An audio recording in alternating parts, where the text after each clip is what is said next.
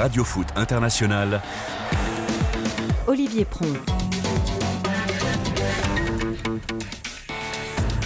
Bonsoir à toutes et à tous, soyez les bienvenus dans Radio Foot International.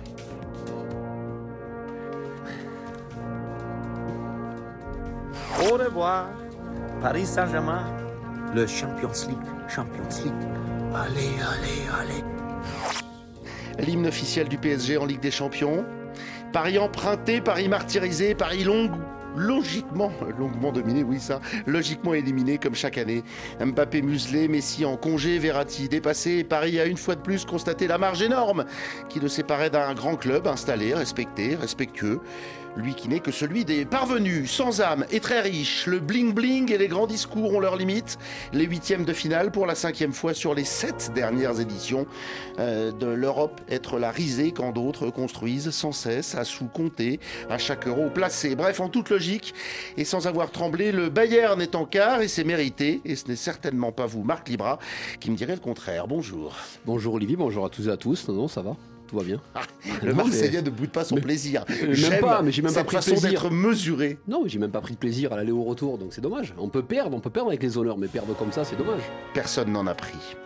Heureux hommes, heureux Bayern, aux anges aussi le Milan AC, solide comme un roc, comme Mike Maignan, et en quart aussi après avoir éteint Tottenham au football déjà bien endormi. Premier top 8 continental depuis 11 ans, les Rossoneri espèrent renouer avec leur illustre passé sans faire de bruit pour l'instant. Et ça vous plaît, ça je suis sûr, Ludovic Duchesne. Salut Olive, bonjour à tous. Il y a plus de Français au Milan AC qu'au Paris Saint-Germain. En tout cas, hier sur la feuille de match, 4 fois plus. Ça peut nous consoler. Joyeux anniversaire au merci, passage. Merci, merci, merci. Content d'être là. Ah ben nous aussi, on est content de vous avoir. Enfin, comme pressenti, voir annoncer le siège de sélectionneur de l'équipe de France féminine. Et donc vacant la journée des droits des femmes, c'était hier. Aujourd'hui, Corinne Diacre a juste le droit de se taire, pointée euh, par une bonne partie de ses joueuses, euh, dont les plus emblématiques pour ses méthodes de management. Le COMEX de la Fédération française de foot, la 3F, a décidé de l'évincer dans la matinée inévitable. À quatre mois de la Coupe du Monde, sa succession est lancée et pas mal de candidats sont déjà déclarés. Étienne Moati, vous en êtes? Pas encore, moi je suis un joueur de pointe, je suis pas un entraîneur, je reste un joueur.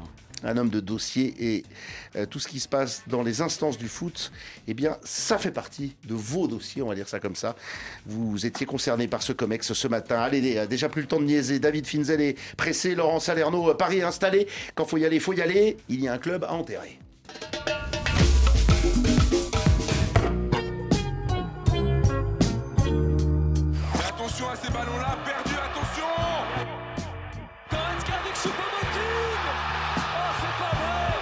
Pour le PSG, le mois de mars s'accompagne souvent de désillusions.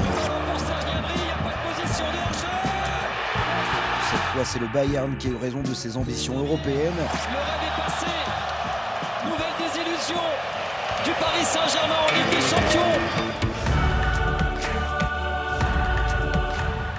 Désolant titre l'équipe, votre journal entre autres ce matin Étienne, constatant un Paris sans génie, amenant au vide pour l'illustre Vincent Duluc dont l'édito comme à chaque fois fait mouche, ce vide européen pour les clubs français une fois l'hiver passé, sans faire un jour à Nice, bien sûr, ultime rescapé d'une longue liste qui ce soir défendra notre championnat en Ligue Europa conférence face au shérif Tiraspol. Je ris en le disant parce que ça sonne tellement euh, national, voire euh, euh, régional. le championnat moldave, hein, shérif Tiraspol, sans doute plus à la portée de notre élite que la Bundesliga on croise les doigts pour les Niçois. Bref, pour euh, en terminer avec Duluc et cet édito si bien senti, il écrit L'élimination du PSG, la cinquième en huitième de finale sous l'ère qatarienne, sans avoir marqué un seul but en deux matchs, ni provoqué la moindre émotion, sonne le glas d'une illusion et de plusieurs constructions successives. Et bancal, il ajoute On ne peut pas se hisser au niveau des meilleurs d'Europe en quelques jours quand on n'a pas réussi à former une équipe. En six mois, un petit commentaire chacun sur ce qu'il a écrit, mais je pense qu'on est à peu près tous d'accord avec tout ça. Ludovic. Ouais, je serais peut-être le moins d'accord avec euh, tous ceux qui sont autour de la table, mais euh, les chiffres sont implacables. Euh, voilà, quand on dit 5 éliminations sur 7 sur les 7 dernières années en huitième de finale, c'est implacable. Quand on dit zéro but marqué en deux matchs, c'est implacable. Quand on parle de l'élimination, c'est implacable et extrêmement logique. Après, euh, bon, qu'il n'y ait pas d'équipe, ceci, cela, bon, je non, j'irai pas, pas dans ce sens-là parce que On a vu que sur la première mi-temps, il y avait une vraie équipe au Paris Saint-Germain. Il y avait une vraie tactique. On dit, on dit, je lis tout le temps ou je j'entends tout le temps qu'il n'y a rien qui sort euh, de, chez Christophe Galtier. Je ne suis absolument pas d'accord avec ça. Euh, maintenant, une mi-temps sur quatre pour éliminer le Bayern de Munich. Évidemment que c'est insuffisant. Et il y a eu beaucoup de choses à, à dire et à redire. Et je pense qu'on va en parler euh, aujourd'hui. Il ne s'agit pas euh, de pointer uniquement du doigt Christophe Galtier. D'autres entraîneurs sont passés avant lui sans avoir plus de succès. Le fiasco vient sans doute d'ailleurs. Ouais, ouais. Euh, Étienne, Ouais, moi, je considère que c'est une faillite totale parce que euh, Christophe Galtier, on était étonné de sa nomination et il nous avait un tout petit peu agréablement surpris à, à ses débuts parce que le Paris Saint-Germain avait montré deux, trois petites choses. Mais finalement, comme à chaque fois qu'un nouvel entraîneur arrive, c'est-à-dire il y a quelques semaines, parce que c'est Et là, il y rarement avait même des mois. en point de mire pour certains. Euh, voilà, on a des, des, joueurs un peu motivés, euh, ils mettent un tout petit peu d'intensité. C'était arrivé avec Thomas Tuchel, c'était arrivé euh, avec euh, Unai Emery, et ça s'arrête toujours au bout de quelques semaines. Et ça s'est arrêté au bout de quelques semaines. Depuis plusieurs mois, on ne voit strictement plus rien dans le jeu du Paris Saint-Germain. On voit aucun fond de jeu, on voit des, des joueurs qui sont pour certains peu intéressés par le projet. Et euh, on voit euh, l'idée d'un club euh, tout à fait défaillante. Moi, j'ai trouvé comme un symbole les remplacements qu'il y avait hier, hein, ceux du Bayern et ceux du Paris Saint-Germain. Il faut savoir que le Paris Saint-Germain a la masse salariale la plus élevée d'Europe, de tous les clubs européens, c'est-à-dire bien au-delà de celle du Bayern. Qui rentrait au Bayern en cours de jeu? Leroy Sané, Sadio Mané, Niabri. Niabri. Voilà. Et au Paris Saint-Germain, des joueurs de 17 ans. Donc c'est- incroyable le déséquilibre de cette équipe, de cet effectif. Et ça veut tout dire de ce qu'est la politique sportive du Paris Saint-Germain. Marc Libra, à vous l'honneur. Non, non, mais la, la politique sportive, euh, j'entends beaucoup depuis, depuis quelques temps, on parle d'équipe, équipe de Paris, mais il faut se rendre compte qu'on va, on va juste s'arrêter il y a trois semaines. Euh, Paris ne joue pas 75 minutes, Mbappé rentre, il joue 15 minutes avec Mbappé, et depuis, Sur l'ensemble des deux depuis matchs, trois ils ont joué semaines- 15 minutes et 45 depuis minutes. trois semaines, je suis moi joueur du PSG, c'est Mbappé. C'est Mbappé, c'est Mbappé. Mais Et Mbappé hier, ne on peut a pas jouer seul. Mbappé. Et Mbappé, on a joué que pour Mbappé. Ça ne fonctionne pas Et comme lui ça. n'a pas joué On peut donc. avoir les millions qu'on veut, ça ne fonctionne pas comme ça. Donc arrêtons de dire que Paris est une équipe. Oui, pour la Ligue 1, ça passe parce qu'il y a du favoritisme, des arbitres qui ne sifflent pas des fautes. La faute de Verratti, mais en Ligue 1, elle est sifflée. Même le- la, la faute de Kimmich sur le deuxième but, ce genre de choses. En Ligue 1, Verratti tombe, on siffle direct. Mais en Ligue des Champions, ça ne passe pas. Et c'est pas la première fois. Donc arrêtons de dire Paris est une équipe. Paris est une somme d'individualités qui fait, ils font ce qu'ils veulent quand ils veulent. Et ça résume bien. Vous pouvez mettre Galtier qui vous voulez. Galtier, ça a bien marché un ou deux mois. Puis après, les joueurs ont repris le pouvoir. Et quand ils prennent le pouvoir, eh ben, s'ils n'ont pas envie de jouer, ils jouent pas. C'est dommage parce qu'il y a quand même des choses à faire. Et un jour, ils vont s'arrêter. Enfin, ils joueront plus parce que c'est la carrière, elle passe. Et ils diront, on- a quand même déconné à un moment donné. C'est juste ça. Il juste qu'ils se regardent après tout seul. Tout ce qu'on vient de dire euh, ou, ou ce qu'on vient de lire sur ce qui a été écrit est dur, mais, mais juste. Il y a tant à dire sur ce fiasco qui devient légendaire tant il est fidèle et continu. Alors, euh, je, je- je- je vois qu'on est tous déçus. Je vous propose d'écouter euh, Kylian Mbappé, déçu qu'on soit supporter ou pas. On est déçu de ne pas avoir vibré un peu et tout de, ça. De voir un bon match déjà. Euh, voilà, Parce oui, qu'on- voilà, tout simplement. Du mardi au mercredi, on voit quand même des bons matchs, que ce soit Chelsea, que ce soit... il, il se passe des choses. Ouais. Là, il Mais, s'est rien passé sur alors, les deux matchs. Enfin, Tottenham, Tottenham Milan, t'as pas vu un bon match. Hein.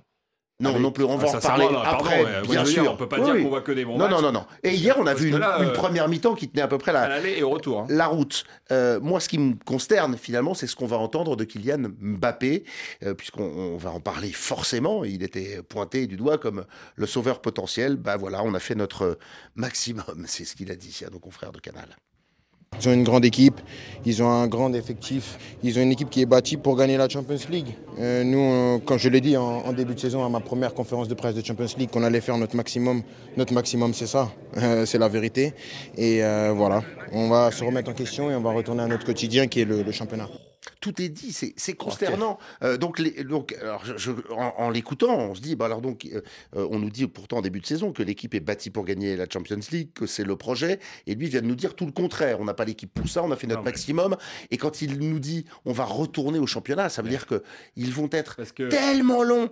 Et, et c'était déjà le cas l'année dernière, c'était le cas il y a quelques années. Il reste trois mois de compétition, deux mois et demi, ça va être une cata intégrale. quand tu joues avec des blessés, euh, Marquinhos, Mukiele, avec un joueur qui est accusé de viol, Hakimi, euh, tu joues avec une équipe qui n'est pas ton équipe type, loin s'en faut, Neymar est pas là, Kimpembe sont pas là. Quand tu fais rentrer Bichiabou, Ekitike, Emery, Ah, Moi, je veux bien, mais à un moment donné, tu peux pas dire que tu, que tu veux gagner la Ligue mais- des Champions. c'est impossible. Mais ils ont les moyens d'avoir une équipe et un banc aussi Bah, solide que celui du non. Bayern, dont on vient de Bah, parler. euh, là, en tout cas, ils l'ont pas. Ils n'ont pas un effectif qui peut gagner la Ligue des Champions. Bah, donc ça veut dire qu'il y a une faillite. effectif-là, Ça veut dire qu'il y a une faillite quelque part et, et on le constate depuis longtemps Bah, dans la construction de ce qui est l'essence même du foot, c'est-à-dire une équipe. Oui, on avait critiqué Leonardo, euh, aujourd'hui on, on critique euh, Luis Campos, mais enfin, Kylian Mbappé, c'est surtout euh, grâce à lui ou à cause de lui que Luis Campos et, et Christophe Galtier sont à la tête de la direction place. sportive du Paris Saint-Germain parce que c'est lui qui le souhaitait et il connaît très bien Luis Campos, il était euh,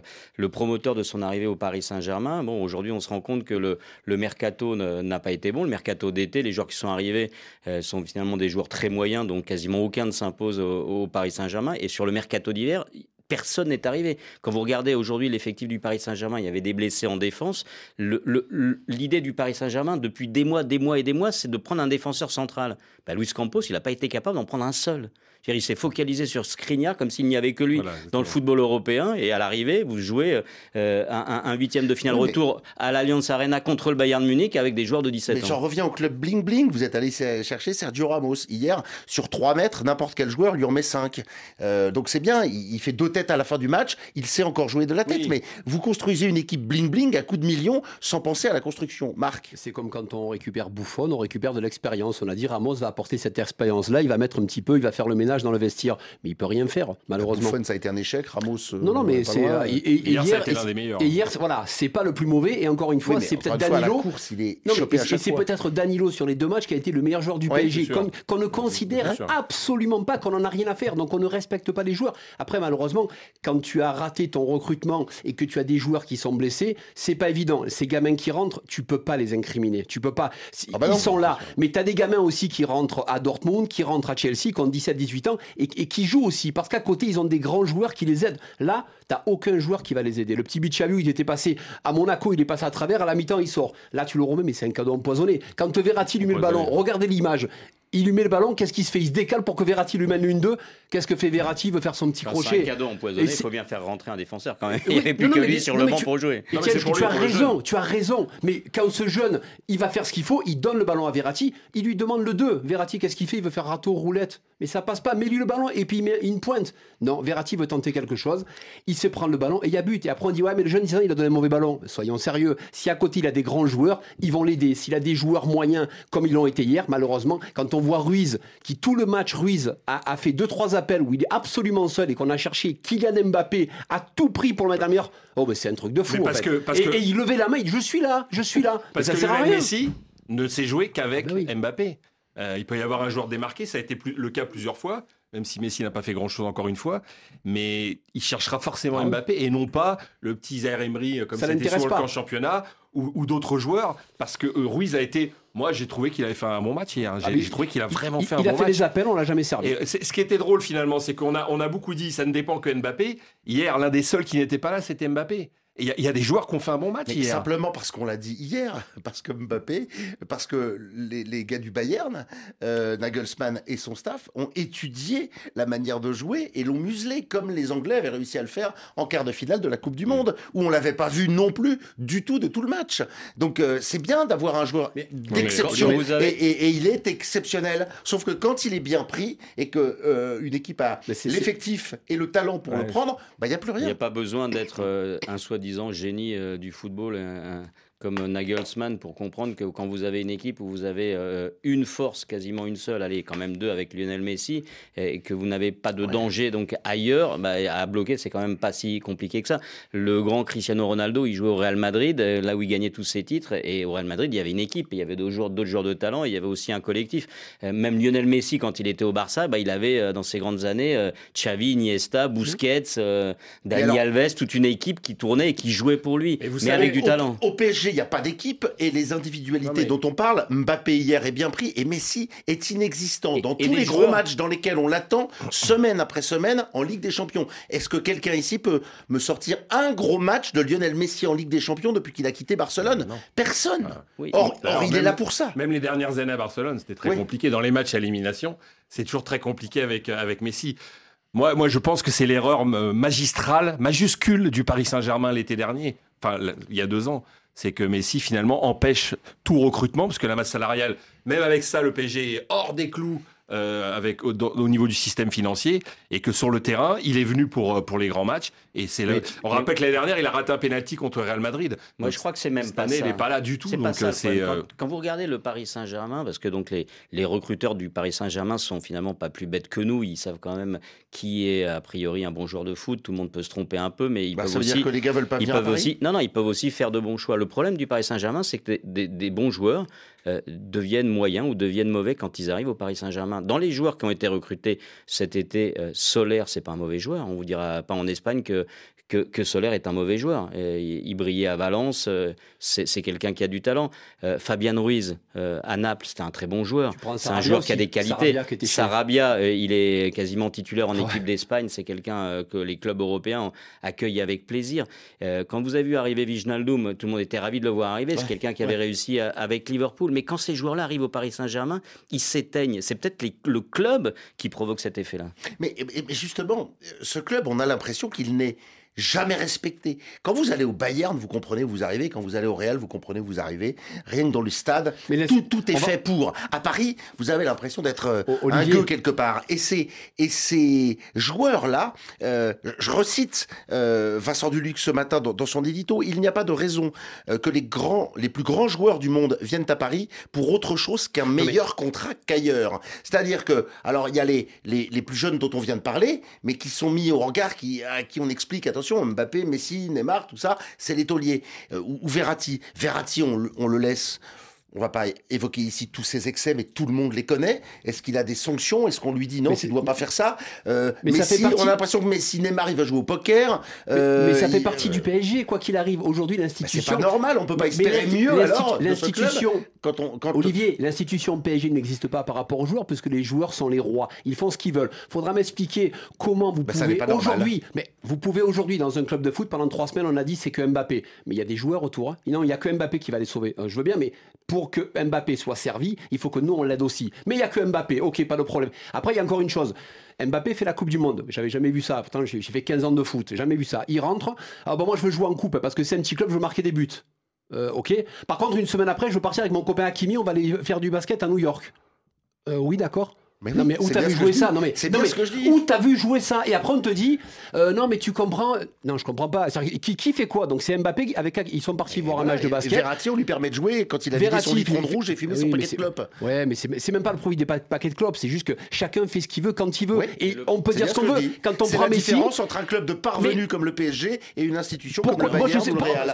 Ces mecs-là feraient pas la même chose On peut être un club de parvenus, comme vous le dites, avec euh, beaucoup de mépris pour, euh, pour, pour le Paris Non, Saint-Germain. pour les Qatariens. Euh, mais euh, et finalement euh, finir par comprendre. euh, Manchester City ils avaient commencé avec le même type de politique qu'au Paris Saint-Germain, c'est-à-dire on empile des joueurs, on fait des, des transferts énormes, et on donne des, des, des salaires stratosphériques et puis on voit, et on espère que ça va fonctionner sur le terrain. Puis ils se sont rendus compte que finalement ça fonctionnait pas tant que ça. Ils ont été chercher un coach un manager, Pep Guardiola, euh, qui lui est entouré d'une équipe avec euh, des recruteurs, avec euh, une politique sportive, on va dire, cohérente, et, et- et ça fonctionne. C'est-à-dire que le Paris Saint-Germain, il ne peut pas fonctionner avec Christophe Galtier comme entraîneur, parce que Christophe Galtier, même s'il a des qualités techniques, comment voulez-vous qu'il commande euh, Lionel Messi, euh, Kylian Mbappé et, et- et Neymar? C'est impossible. C'est impossible par rapport à son Voilà. vécu. Alors- D'autres entraîneurs plus renommés n'y sont pas parvenus. veut venir. Voilà. Juste, vous, vous le qualifieriez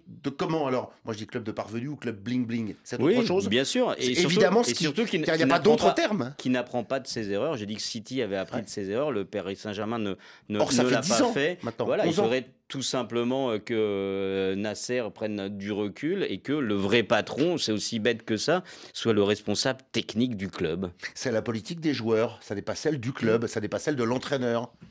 Non, c'est sûr. Après, euh, je sais pas, moi, j'ai du mal avec ces termes-là, parvenu, bling bling, tout ça. Je, j'ai du mal avec. Parvenu, euh, c'est un peu fort. non, j'ai, du mal avec ça. Je, je trouve Allez, que c'est un vrai. bling. Non, mais moi, Olive, je trouve que c'est un, il c'est vrai club de foot. Euh, après, c'est vrai qu'il n'y a pas, une Pour voix. partout en Europe, dans les grands clubs, non, ça n'est pas. Eh, Le Bayern, ils, sa- ils savent de quoi ils parlent. Excuse-moi, on, Ah ouais. on les a appelés le FC Hood pendant des années. Il y a eu encore eu des phrases qu'il y a, il y a Ouais, quelques semaines. Donc, on, euh, on franchement, dépense moins et nettement mieux. Après, le problème, je rejoins aussi Marc là-dessus, il n'y a pas une voix qui descend et qui dit stop, euh, Verratti, tu fais ça. Euh, Messi aussi. Euh, voilà, il n'y a pas une voix qui rétablit un peu. Le euh, PSG, c'est le... film Un jour sans fin. Oui, mais dans les grands clubs, Saison dans après saison, parce que dans les grands clubs, euh, dans les grands clubs européens, c'est pas le président du club qui tient ce rôle-là, c'est l'entraîneur manager. Oui, mais des Guardiola, il n'y en a C'est- qu'un. Non, et Klopp, il fait quoi? Ouais.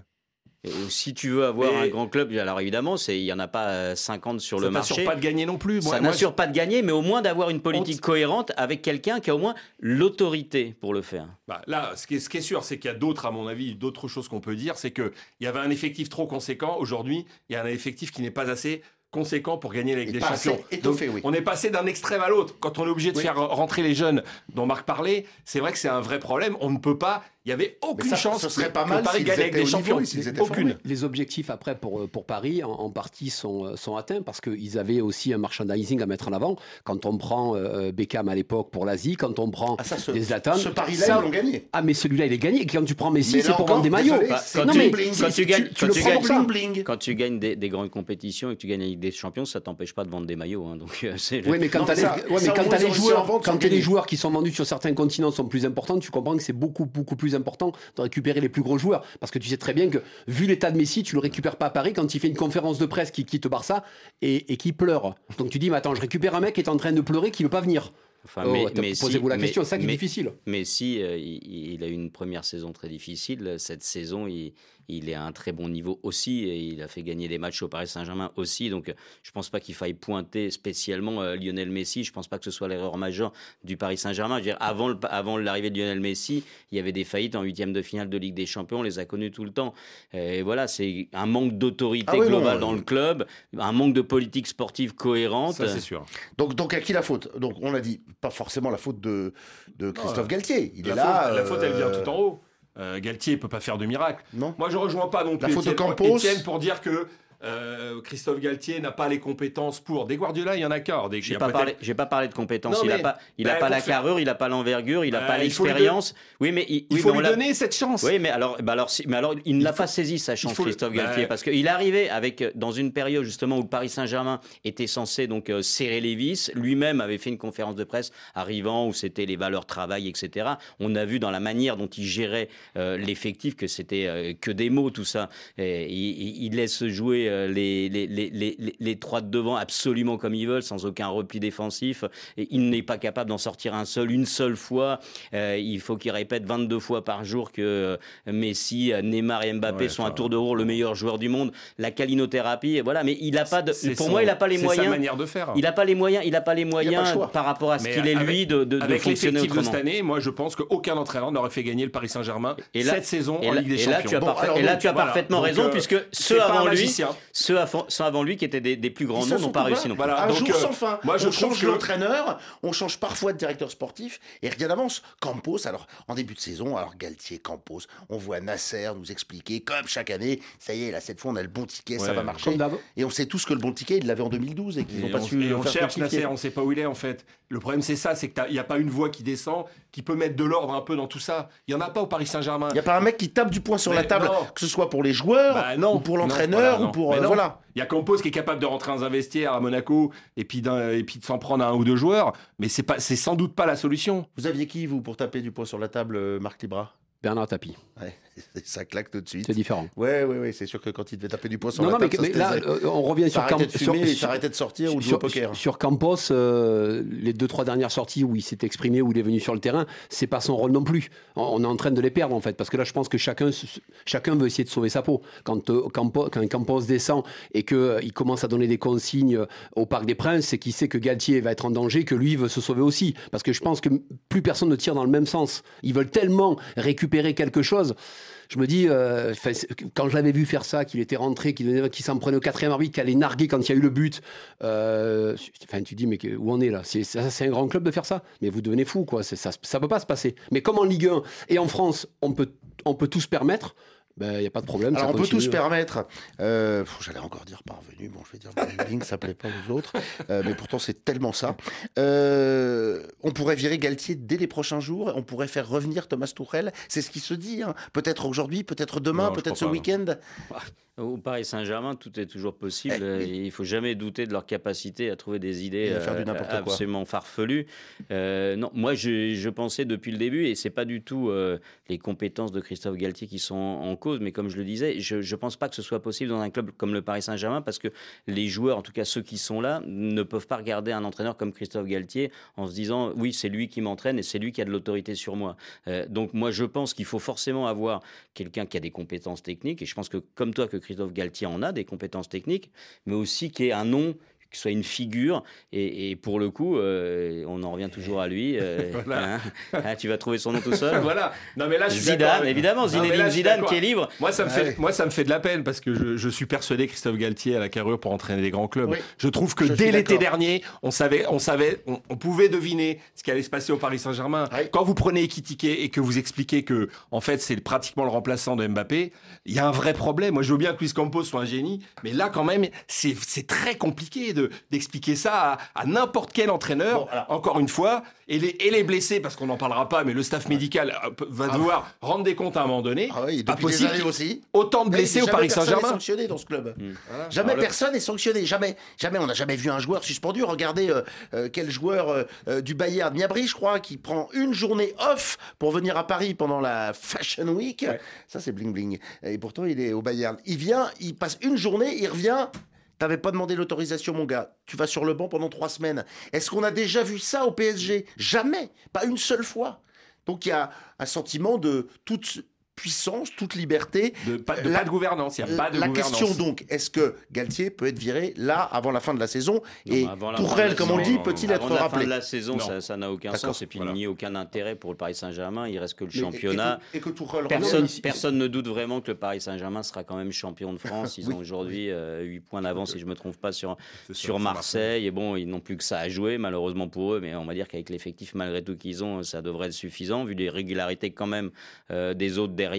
Mais derrière, ils vont devoir se poser des questions. Mais comme ils ont tout essayé, parce que finalement, trouver euh, un entraîneur d'envergure respecté, avec du charisme, bah, ils l'avaient tout au départ, il s'appelait Carlo mais Ancelotti. Bien sûr, c'est ce que j'ai dit. mais ce que je- Ils avaient le bon ticket dès le départ. Ancelotti, Leonardo. Ce que, ce je comprends pas, c'est que euh, on remet en cause le management de Galtier ou pas. Mais Galtier, qu'on le veuille ou non, c'est- un des meilleurs entraîneurs français que l'on ait depuis deux trois saisons. Il était très proche d'Ancelotti aussi. Enfin, mais le problème, c'est qu'aujourd'hui, comme le dit Étienne, c'est que les joueurs n'en ont rien à faire de qui ils ont en face. Il leur faut un certain style d'entraîneur, mais c'est pas comme ça. Qu'est-ce qu'on peut dire à l'entraîneur de Reims aujourd'hui qui sort de du néant? Qu'est-ce qu'on peut dire à Digard qui sort du néant? Que l'équipe elle joue par rapport à quelqu'un qui n'a aucune expérience C'est parce que juste ils aiment leur métier et ils respectent la personne. S'il y a un mec improbable qui vient au PSG, si les joueurs ne sont pas capables de le respecter, on pourrait et ils ne respectent pas que ce soit Galtier et même si Guardiola vient arriver, ils ne respecteront, ils en ont rien à faire. Ils en ont rien à faire Parce, parce qu'un que entraîneur, viennent entraîneur qui a du, qui a du talent, euh, ils- sont, ils sont pas si mauvais que ça dans le recrutement avec les entraîneurs, le Paris Saint-Germain. Ils ont été chercher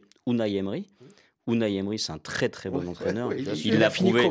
il, ça, gagne, il a gagné des trophées Il a en gagné veux-tu, avant, il a gagné voilà. après. Il n'a pas gagné pendant. Ils ont été chercher Thomas Tuchel, et c'était pas un choix évident d'aller chercher Thomas Tuchel à l'époque. Ils bon l'ont pris. C'était un très bon choix. C'est un très bon entraîneur avec des idées, etc. Ils ne l'ont pas gardé parce que euh, ils, ils- ils- ils n'ont- ils ne savent pas apprécier ce qu'ils ont. Donc c'est pour ça que je dis qu'aujourd'hui, avoir juste des qualités techniques, c'est pas possible pour entraîner le Paris Saint-Germain. On a bien flingué Paris, on va continuer. Euh, on a flingué un peu Messi, et ça, je voulais faire quand même une toute petite digression. On a souhaité Oui. l'anniversaire de Ludovic Duchesne. On n'oublie pas, bien sûr, Mm. de souhaiter l'anniversaire du Réfé. Réfé, c'est cadeau. euh, Messi, euh, donc, pas Mm. bon hier. Messi, pas concerné par le match ni par le club. On est je- désolé, c'est un juste constat. Moi, et je bon peux dire, non, non, non, moi, je peux dire à- à- au réfé que j'ai le nom de ceux qui ont critiqué Lionel Messi de manière assez dure. Voilà. Ouais. Alors, Paris, en plus, fusillé par ceux dont il n'a pas ou plus voulu. voulu. Eric Choupo-Moting, qui marque hier. Kingsley Coman qui marque euh, à l'aller, ça résumait bien la euh, Kingsley Coman qui résume bien la différence entre les deux clubs et, et pas trop méchamment en plus, mais franchement ça s'écoute et c'est assez clair et net.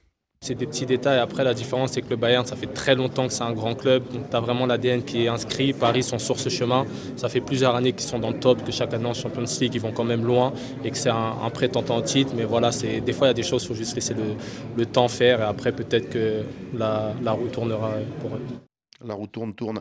Euh, hommage à, à Franck Ribéry. Euh, non, mais il a raison, Kingsley Coman. Et c'est dur, encore une fois, d'entendre ça. C'était dur d'entendre Kylian Mbappé dans son constat de on a fait notre maximum. Là, Kingsley Coman, il est embêté. C'est un enfant du club et il dit oui, bon, bah, peut-être un jour ça viendra pour Paris, en gros. Mais, mais encore une fois, ils l'ont pas gardé ce garçon-là quand Bah il était. dans- Il y, a, il y a combien de joueurs qui sont aujourd'hui dans les grands clubs ou euh, comme des Nkunku qu'ils ont lâché, qui veulent récupérer. Ouais. C'est- dommage parce que le talent ils, les ont et, euh, et le jeune Emery aujourd'hui que je trouve très bon, qui avait fait une très bonne rentrée d'ailleurs quand euh, face au, au Bayern lors du premier match.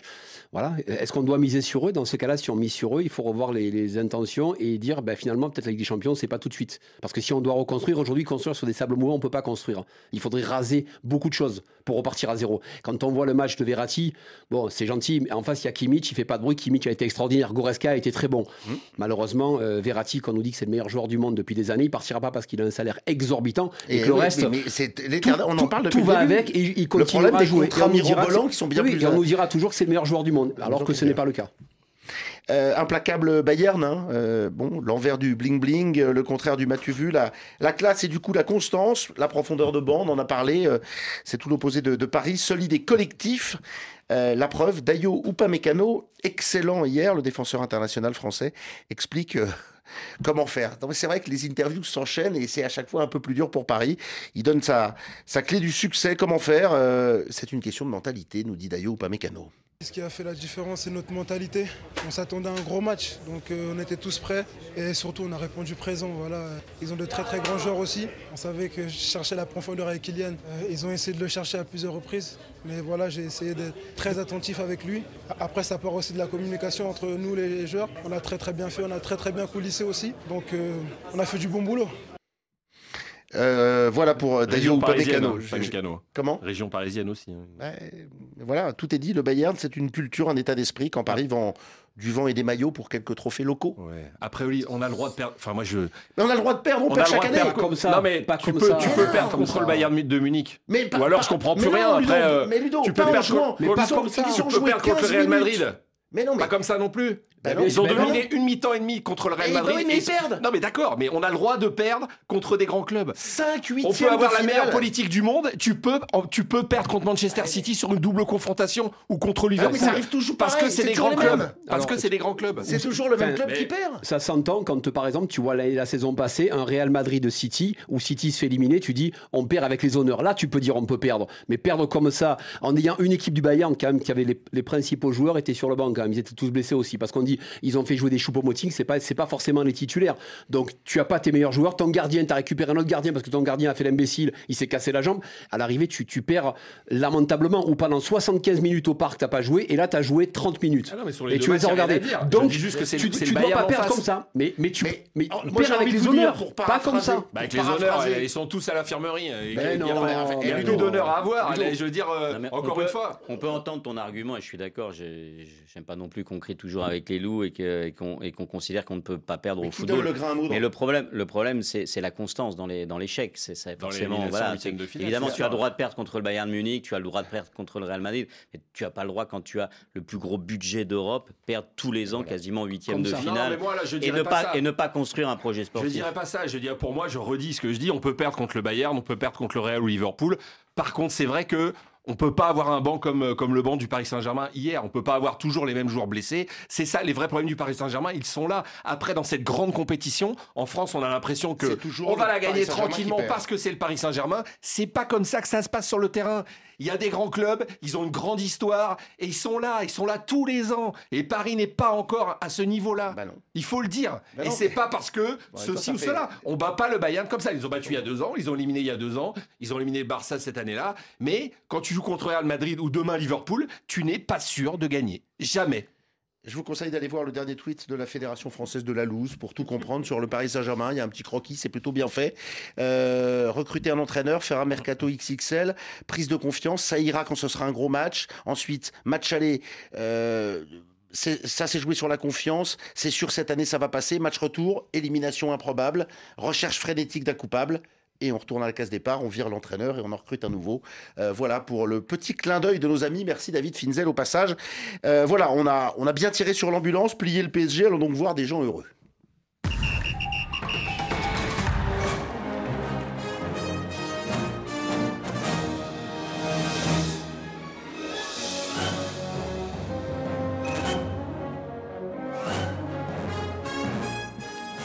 Tant des pièges, Laurent Salerno, c'est terrible. On prévoit un truc, puis il change au dernier moment. Mais c'est pas grave, c'est de bonne guerre, les gars, je m'en vais demain. hein.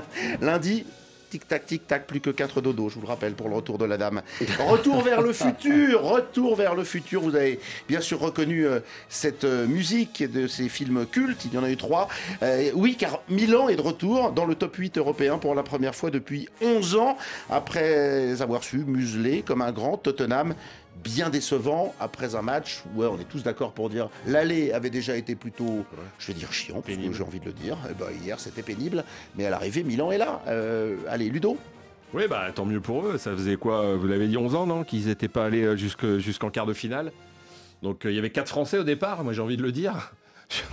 Quand même, on va pas non plus. Dont un très bon Mike Maignan, hein, Oui, qui est plutôt bah, pas mauvais devant euh, Olivier qui est de Giroud, retour. mais qui est de retour au bon moment. Un très bon Pierre Calulu. Donc, Ouais. euh, et je voudrais dire que lui, on va enfin le voir, j'espère, un jour en équipe de France. Il est en espoir, mais il mérite. Et je- c'est vraiment un joueur euh, super intéressant. Donc, franchement, c'était loin d'être emballant. hein. Après, le retour de Mike Maignan, je pense que ça change tout, même dans les têtes des joueurs italiens. C'est un gardien, d'ailleurs, il fait une parade à 93e sur une tête de Sur la Kane, ligne, il va la sortir euh, de Il fait main droite, il, Il se vient- couche Il, il exceptionnel. vient d'où, Mike Maignan? Voilà. Non, De mais- Paris Eh oui, je crois. hein. Ouais, mais Il y a oui, 9 ans. Du Paris Il y a 9 ans, Saint-Germain. il était à Paris. Le calice jusqu'à la lit.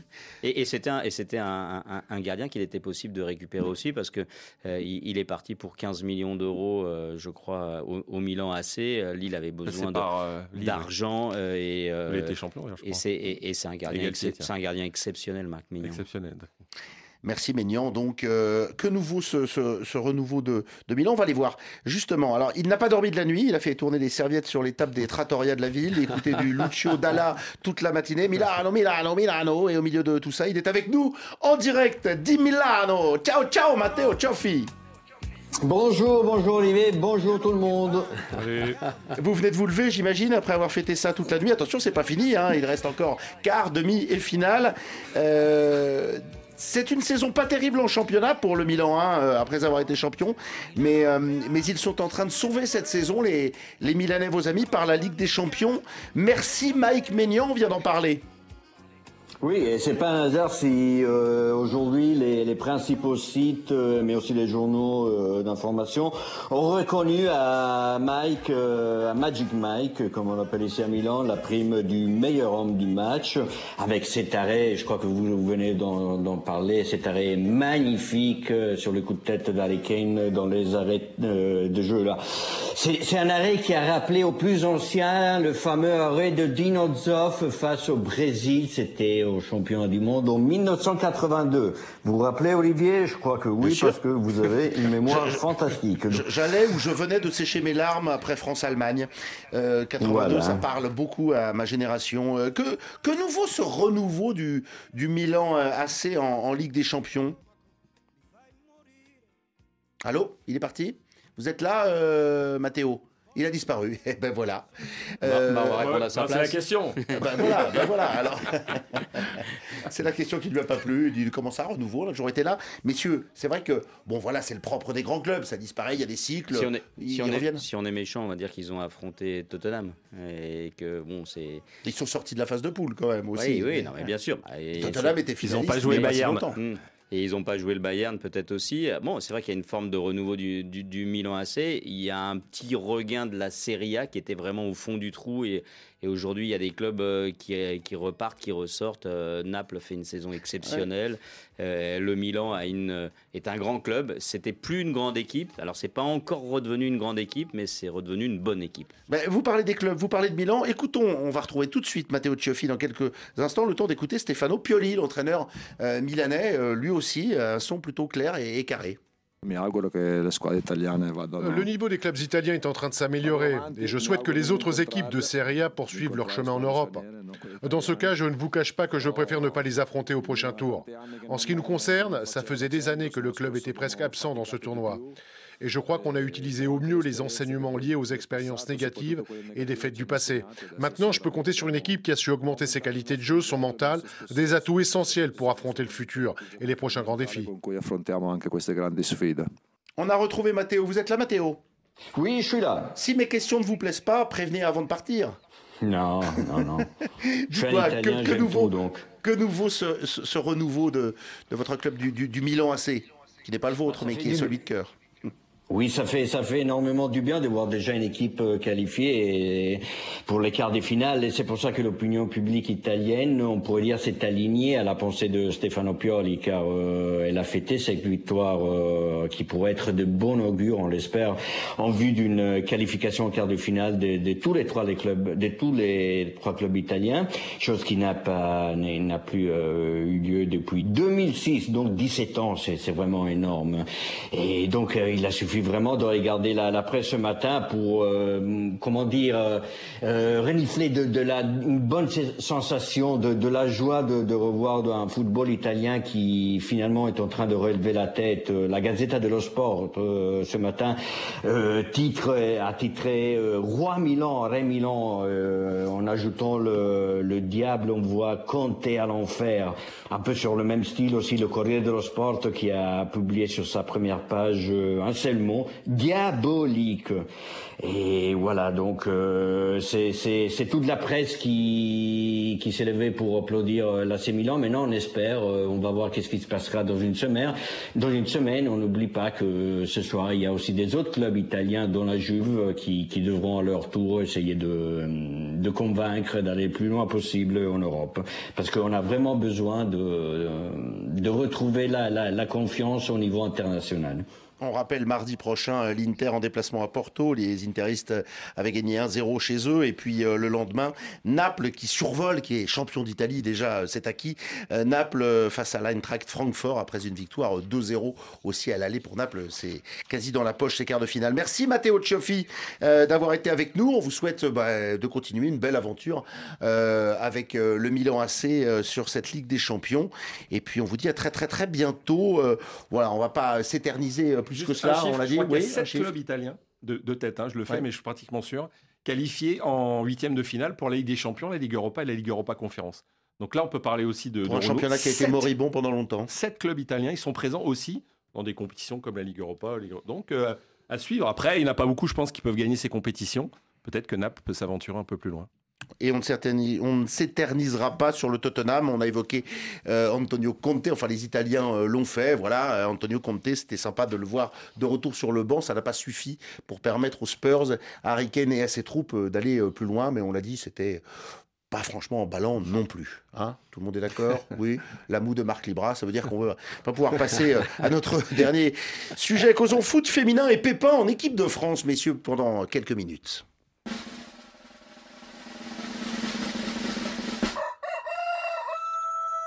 Should I stay or should I go now? So come on and let me know. Vous êtes viré. C'était le même jingle qu'hier, on a juste euh, ben, affiné, on a, on, on, a rajouté, c'est David Finzel qui fait ça très bien, parce que parfois Laurent Salerno fait des pauses pour les jouer un peu de, de musique. Euh, eh bien, il a rajouté le mot viré. Euh, parce que c'était ça. Hier, on disait, tiens, euh, elle se défend, Corinne Diacre. Elle est dans une telle position depuis des semaines que c'est compliqué, mais elle était montée au créneau euh, via son avocate pour dire non, non, je suis pas d'accord avec tout ça. Bon, euh, on avait fait semblant de croire que peut-être ça pouvait changer quelque chose. Étienne Moati, ce matin, euh, comité exécutif de la Fédération française de foot. Et à l'unanimité, on peut dire ça, on a prié Corinne Diacre d'aller regarder le mondial de cet été à la télé? Absolument, euh, même si on ne sait pas encore d'ailleurs sur quelle télé on regardera cette compétition parce que les droits n'ont pas encore été vendus. Euh... Faut, faut pas le dire, faut pas le dire, faut pas le dire. Mais... Ça, voudrait dire que le foot féminin passionne pas tant que ça. Ouh là là, ouh là là. Ah ben c'est dans l'hémisphère sud. Euh... Alors, je suis obligé, je suis obligé de le dire. Ça fait des scores pas si mal sur W9. Ouais, non, mais les deux prochains matchs amicaux du mois d'avril sont sur W9. Je ne dis pas le contraire. Je dis simplement qu'à 4 mois d'une Coupe du Monde, on ne sait ouais, pas encore bah, qui diffusera. Ça montre l'intérêt. Voilà.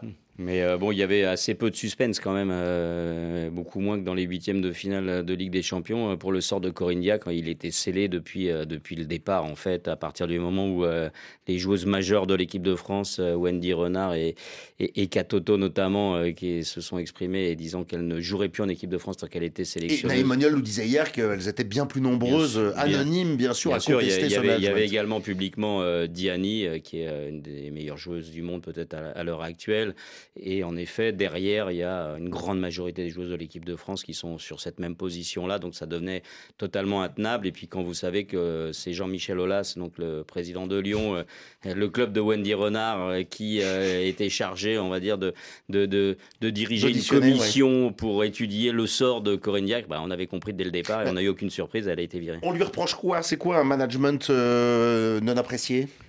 Bah, elle Trop méchante? Elle est compliquée, elle est compliquée, euh, Corinne Diacre, euh, depuis le début. Euh, c'est dit souvent et par beaucoup trop de gens pour que ce soit uniquement de la méchanceté ou uniquement de la jalousie euh, et uniquement des, des joueuses qui seraient des, des enfants gâtés. Non, elle, elle est compliquée. Elle est compliquée avec les joueuses. Elle est compliquée avec son staff. Elle s'est fâchée avec tous ses adjoints qui sont un staff tous très partis très réduit maintenant. Pour qui ça sont partis que- les uns après les autres et qu'elle a plus personne quasiment qui veut travailler avec elle. Puis elle, elle veut quasiment travailler toute seule.